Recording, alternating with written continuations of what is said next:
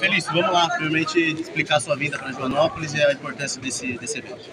Hoje entregamos 40 unidades habitacionais que há 11 anos aguardavam a entrega. Um projeto que se iniciou no governo federal e o governo do estado assume esse projeto, a CDHU assumiu aquilo que tinha de obra feita, então, é, e pudemos em 18 meses transformar aquilo que era é, esqueletos, na verdade, de casas em lares que nós estamos entregando hoje aqui. Uma grande satisfação.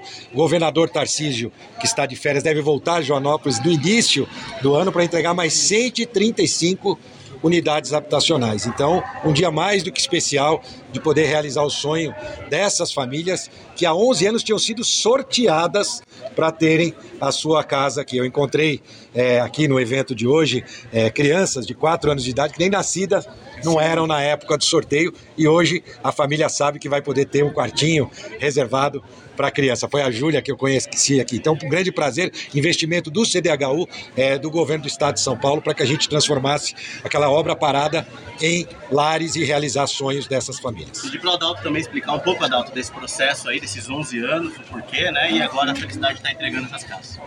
Para nós é uma alegria muito grande, porque dos 11 anos, 7 eu vivi sendo prefeito de Joanópolis e tinha um compromisso de fazer essa entrega no meu primeiro mandato. Infelizmente, nós não conseguimos por diversos problemas é, ligados ao governo federal, ligado à empreiteira, ligado ao agenciador financeiro, mas com o retorno e com o apoio, com a conversa é, é, e a articulação junto ao governo do Estado, junto ao CDHU e o, e o governo do Estado assumindo de fato praticamente integralmente as constru a construção e a prefeitura assumindo a infraestrutura, nós conseguimos concluir.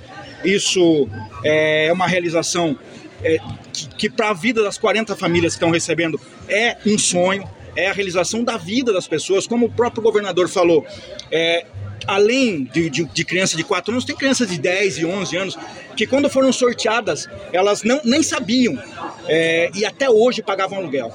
A partir de. Até ontem pagavam aluguel, porque a partir de hoje, é, e com o apoio e o agradecimento que eu faço ao governador Tarcísio e ao Felício, que além de grande prefeito, grande eh, governador, vice-governador e hoje governador em exercício, e que de um estado que é a locomotiva da nação, eu preciso parabenizar por tudo que tem feito pela nossa região, pelo nosso município, e que a gente tenha essa parceria de sempre para poder levar o melhor, tanto para a população jornapolense quanto para a população do governo do, para a população do estado. Parabéns. Felício, eu queria só abordar agora uma questão com você é, fora daqui. A gente está com um problema na balsa lá, lá na... hoje já são quatro, quase quatro horas de espera. Ontem chegou a cinco horas de espera. O que chegou para você sobre isso? Que o governo do estado está fazendo? Sim, tenho acompanhado a nossa secretária imediatamente quando o problema aconteceu ontem, ventos, né, que impediram que aquelas balsas, é... nós temos três balsas lá é, que elas não têm motorização própria. Elas são levadas e na, na no momento é, de vento elas têm que parar. Foi o que aconteceu ontem. É, das cinco balsas, três delas tiveram que interromper. Ontem nós chegamos a quatro, cinco horas de espera na balsa. Hoje é, se repete esse problema, mas em menor é, volume. É até natural agora uma hora de espera para esse momento de altíssima temporada, mas a solução definitiva dos sistemas de balsa se dará com a PPP. Por isso é que eu que estou à frente do Comitê de Desestatização, estamos trabalhando na PPP das balsas, para que a gente possa modernizar as balsas que ali prestam serviço. Hoje nós temos balsa de 1968 prestando serviço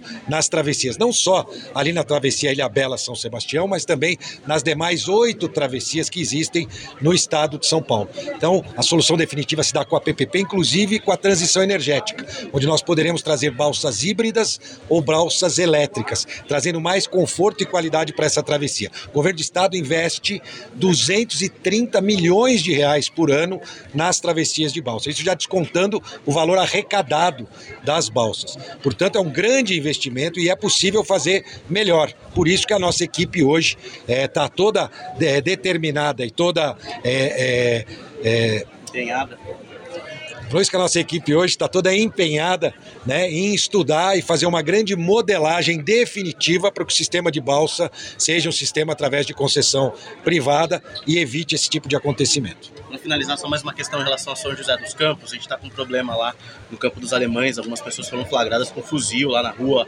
plena luz do dia. Se chegou algo para você também, algo que possa ser feito lá em relação à, à Polícia Militar de lá. Olha, em relação também à violência no Vale do Paraíba, nós temos que comemorar de janeiro a novembro 15% a menos de homicídios no Vale do Paraíba. Era um compromisso nosso. Vem agora o investimento também na muralha paulista. Também tivemos queda de roubo e queda de furtos acumulados, se comparar janeiro a novembro deste ano com janeiro a novembro do ano passado. Em específico, esse caso pontual do campus alemães está sendo investigado pela Polícia Civil. São José dos Campos tem um sistema de câmeras é, bastante avançado e todas essas imagens já estão à disposição da Polícia Civil para identificar aquelas pessoas. Nós tivemos também é, uma decisão importante né, no STJ em relação às armas de brinquedo, né, equiparando armas de brinquedo é, com o mesmo tipo de pena é, quando a pessoa é encontrada com uma arma é, que não é de brinquedo. Então isso pode ajudar, porque em outras ocasiões, é, inclusive quando eu era prefeito, nós,